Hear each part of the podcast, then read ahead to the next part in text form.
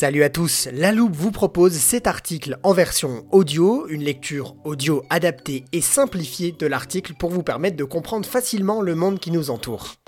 Si vous n'avez toujours rien compris au conflit entre l'Ukraine et la Russie, vous êtes au bon endroit, je vais tenter de vous expliquer simplement cette rivalité qui remonte à loin. Dans la nuit du 23 au 24 février dernier, Vladimir Poutine annonce à la télévision russe qu'il lance une opération militaire en Ukraine. À ceux qui tenteraient d'interférer avec nous ou de menacer notre pays ou notre peuple, vous devez savoir que la réponse de la Russie sera immédiate. Pourtant, le conflit avec l'Ukraine dure depuis des années. Alors pourquoi envahir l'Ukraine et pourquoi maintenant? Eh bien il faut savoir que le conflit entre l'Ukraine et la Russie dure depuis des siècles. Et ça commence déjà par une fracture de la population ukrainienne elle-même. En fait, tout le monde ne peut pas être d'accord sur tout. Euh, par exemple, en France, certains souhaitent voir la droite au pouvoir, quand d'autres préféraient plutôt voir la gauche. C'est un peu la même chose en fait pour l'Ukraine. En réalité, le pays est confronté à une divergence d'opinion entre deux clans de la population, les Ukrainiens pro-russes et les Ukrainiens pro-européens. Ce conflit dure notamment depuis la révolution orange. Alors cette révolution orange a débuté en 2004 lors du second tour des élections présidentielles ukrainiennes où deux candidats s'affrontent, Viktor Yanukovych, un candidat pro-russe soutenu par Vladimir Poutine, et un autre Viktor Yushchenko, candidat plutôt pro-européen. Les résultats du second tour arrivent et annoncent le candidat pro-russe vainqueur de l'élection. Beaucoup estiment que les résultats ont été truqués, comme l'Union européenne ou les États-Unis par exemple. Poutine, lui, de son côté, persiste à défendre son candidat, entre guillemets. Les protestations contre le trucage imposent un troisième tour qui permet à Yushchenko de prendre la tête de l'Ukraine. À ce moment, on voit donc bien une opposition entre les Ukrainiens pro-occidentaux, plutôt installés dans l'ouest du pays, qui souhaitent voir Yushchenko au pouvoir, et les Ukrainiens pro-russes installés dans l'est du pays, qui ne diraient pas non à un président pro-russe lui aussi. En 2010, le mandat présidentiel de Viktor Yushchenko se termine et de nouvelles élections élisent le candidat pro-russe Yanukovych. Conformément à ses convictions, il refuse toute proximité avec l'Union européenne. Les Ukrainiens pro-européens manifestent et parviennent à renverser le pouvoir. Une nouvelle fois, de nouveaux affrontements éclatent entre pro-russes et pro-européens. Et c'est d'ailleurs ces affrontements qui vont faire naître la fameuse guerre du Donbass, qui est encore en cours hein, aujourd'hui, entre euh, le gouvernement ukrainien, plutôt pro-occidental et pro-européen, et les séparatistes pro-russes et la Russie. Ce conflit se déroule dans l'est de l'Ukraine puisque c'est un territoire où sont principalement situés les pro-russes. Donc voilà, aujourd'hui ce clivage entre population de l'est et population de l'ouest n'a pas disparu.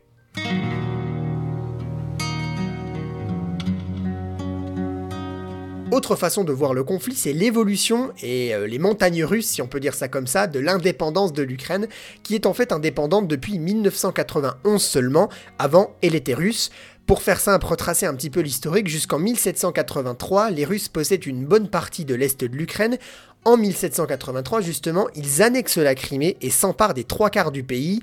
À la fin de l'Empire russe en 1917, l'Ukraine devient indépendante, une indépendance de courte durée puisqu'en 1922, l'Ukraine est intégrée à l'URSS, devenant la République socialiste soviétique d'Ukraine.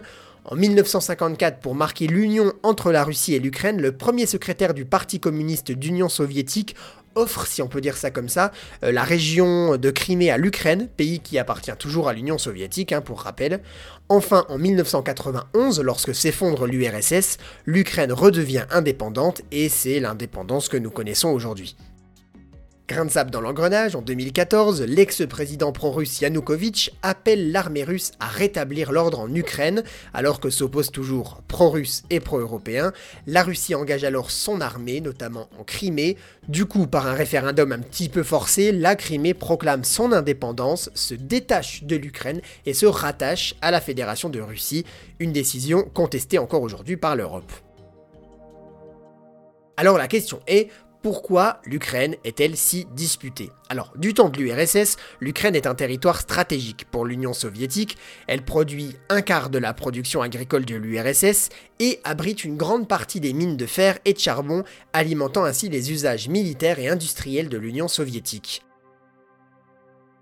Aujourd'hui, l'Ukraine est toujours stratégique pour la Fédération de Russie, alors depuis 1991, depuis l'indépendance, La situation justement d'indépendance de l'Ukraine n'est pas vraiment au goût de Vladimir Poutine, qui est arrivé à la tête de la Russie en 2000, et ceci pour plusieurs raisons. D'abord, le dirigeant russe estime que les populations pro-russes sont persécutées par le pouvoir en Ukraine. Ensuite, il pourrait apprécier agrandir la Fédération de Russie en y incluant l'Ukraine, qui s'étend sur plus de 575 000 km, soit 86% de la France. Euh, Poutine voit également d'un mauvais œil le rapprochement entre l'Union européenne et l'Ukraine, qui a annoncé le 14 février être tenté d'intégrer l'OTAN. Cette démarche signifierait en fait que tout militaire de l'OTAN, donc y compris des militaires européens et des militaires américains, pourrait longer les 2000 km de frontières partagées entre l'Ukraine et la Russie. Enfin, l'Ukraine et notamment la région de Crimée possèdent des ressources naturelles intéressantes, notamment d'importants champs de gaz. Je vais terminer ce podcast par un rapide point sur ce qui se passe aujourd'hui.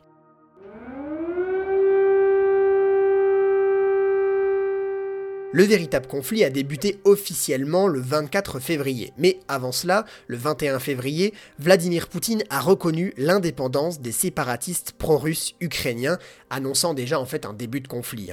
Quelques minutes après cette annonce, le Royaume-Uni, les États-Unis et l'Union européenne ont condamné fermement cette décision, ce qui n'a pas empêché le jeudi 24 février au matin Vladimir Poutine d'annoncer à la télévision qu'il lance une opération militaire en Ukraine, une opération qualifiée d'opération surprise tant elle était euh, inattendue.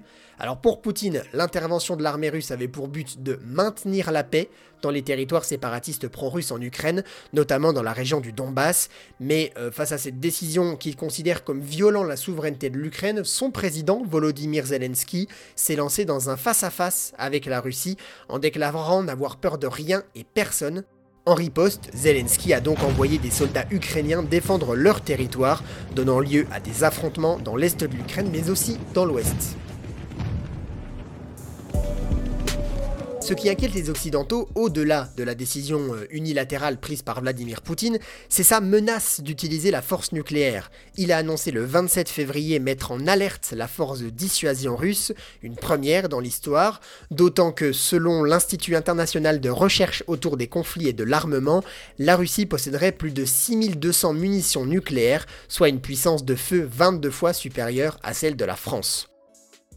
De son côté, l'ex-président François Hollande, invité de l'émission Quotidien sur TMC, a expliqué qu'il s'agirait plutôt d'un coup de bluff.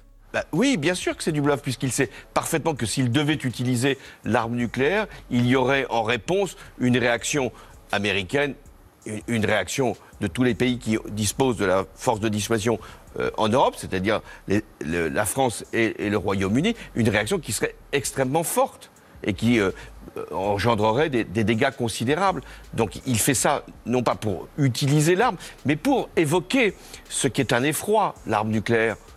Et pour que, euh, effectivement, les populations, les opinions publiques se disent Mais arrêtons tout ça.